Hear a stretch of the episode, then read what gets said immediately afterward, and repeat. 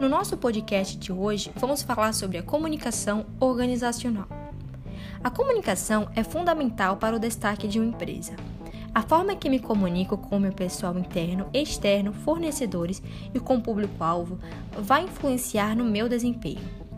Ela envolve todos os processos administrativos que conhecemos também pela abreviatura PODC: Planejamento, Organização, Direção e o Controle. Mas afinal, o que é comunicação? Ela se dá pelo compartilhamento de informações de uma pessoa para outra ou para um determinado público com a intenção de gerar um entendimento comum sobre um objetivo, situação, função ou objeto. Como assim? O contato contínuo e aberto com a corporação promove o melhor trabalho em grupo e um bom esclarecimento sobre o que sua função significa para a organização, gerando assim mais interesse e otimização das atividades prestadas. Deve também ficar claro para os participantes a política da empresa e suas metas a serem alcançadas, e de que forma podem fazer isso juntos. De outro lado, observa-se os perigos que a incomunicação traz para o ambiente. Os recados passados podem ser mal interpretados pelos receptores pela falta de clareza da fonte e assim acabar gerando desalinhamentos, atrapalhar no andamento dos projetos, causar retrabalhos, desmotivação e dentre outros problemas. Temos também os canais de comunicação que formam uma pirâmide com seu grau de destaque. São eles os relatórios formais, boletins, memorando, cartas, e-mail intranet se destacando como os de baixa riqueza, e telefone e conversa cara a cara como alta riqueza.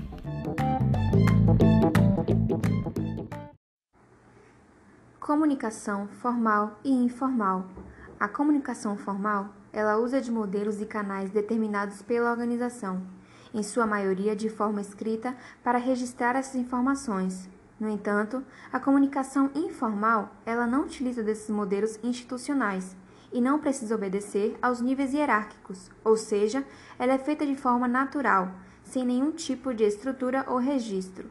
Um bom gestor, ele deve estar sempre atento ao que circula nas redes informais, de forma a sempre dizimar quaisquer boatos ou desmentir possíveis rumores dentro da organização.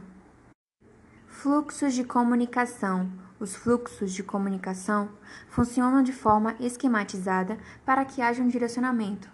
Existem três tipos de fluxos de comunicação.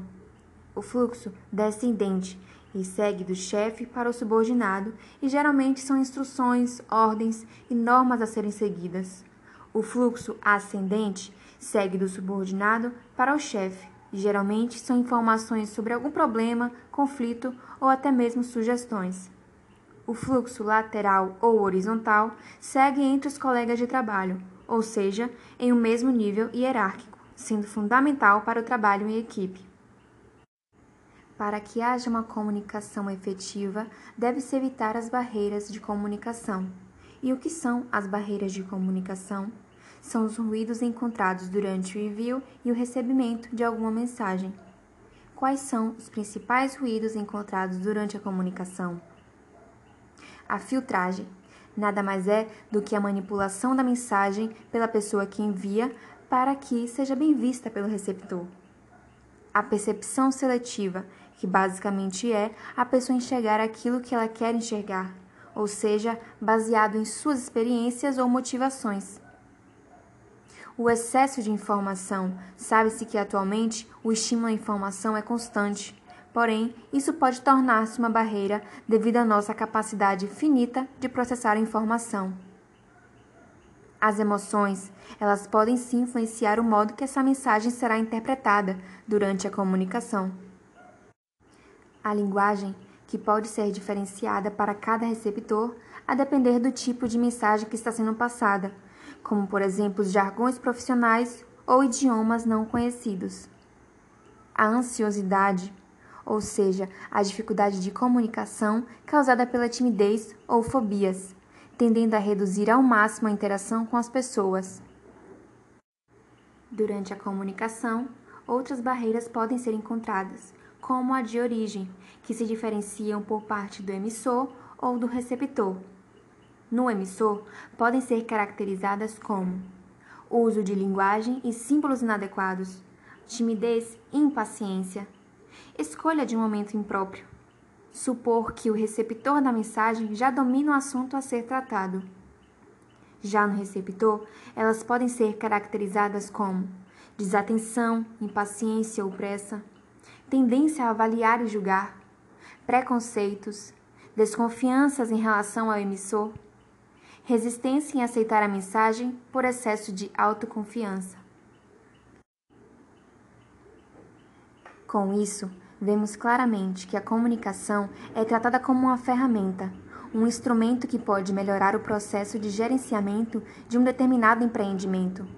Entendemos que essa é sim uma das funções da comunicação, mas é preciso avançar.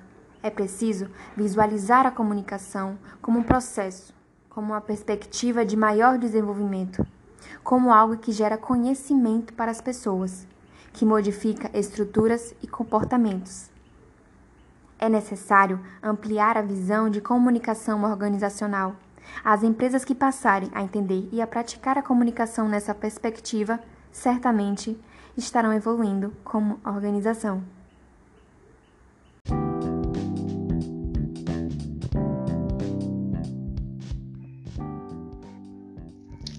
A negociação é algo implícito na vida do ser humano nos mais diversos planos da vida individual e de uma organização. Seja sobre questões salariais ou estratégias para a solução de uma situação, a negociação está sempre presente. Negociar é buscar acordo por meio do diálogo. A negociação apresenta-se como uma interação verbal em que as partes propõem, contrapõem e argumentam, visando um resultado, que é um acordo uma determinada proposição prática que recebe o assentimento das partes envolvidas e proporciona solucionar as divergências. As organizações de saúde englobam inúmeros grupos profissionais, sendo necessária dos gestores uma adequada capacidade de comunicação e negociação.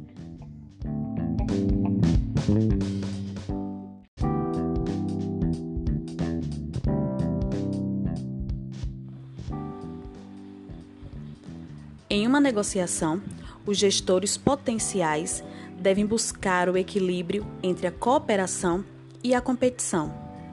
É importante que o gestor defina a sua melhor alternativa para um acordo negociado, ou seja, a alternativa que o mesmo julgará mais favorável caso não alcance um acordo.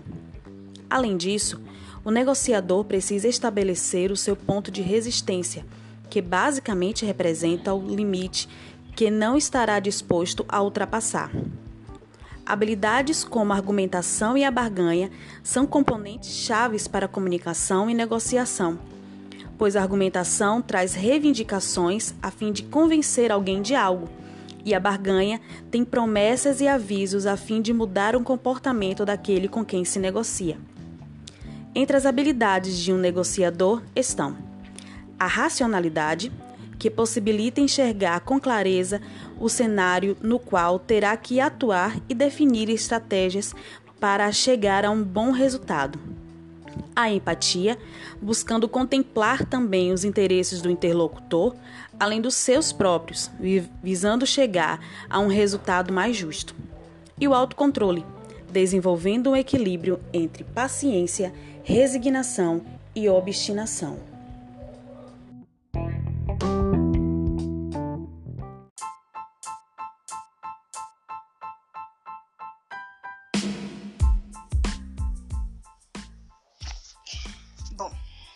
Falar sobre tipos de conflitos. O que é o conflito interpessoal e o conflito organizacional. O que é conflito interpessoal? É aquele que ocorre entre indivíduos quando duas ou mais pessoas encaram a situação de maneira diferente. Embora boa parte dos conflitos seja causada por processos organizacionais, a maioria dos, dos atritos e desavenças são, no entanto, de origem interpessoal, o que se torna mais difícil de se lidar.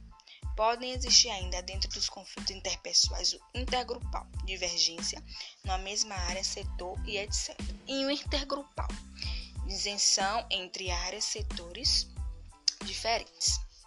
E o conflito organizacional. Esse tipo de conflito não é fundamentado em sistema de princípios e valores pessoais, e sim do resultado das dinâmicas organizacionais, em constantes mudanças, muitas delas externas à empresa.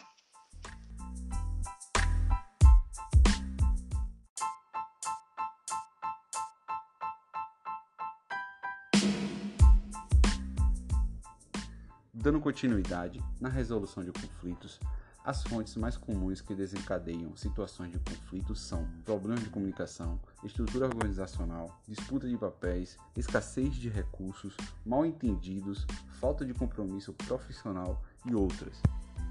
No cotidiano de trabalho, o enfermeiro é o mediador da equipe de saúde enfermagem mediante diversas situações conflituosas e utiliza várias estratégias para lidar com essas situações. Entretanto, esse profissional muitas vezes apresenta dificuldades em lidar com o conflito organizacional de forma coletiva, ou seja, promovendo espaços para que os profissionais, principalmente da enfermagem, tenham oportunidade de analisar seus conflitos juntamente.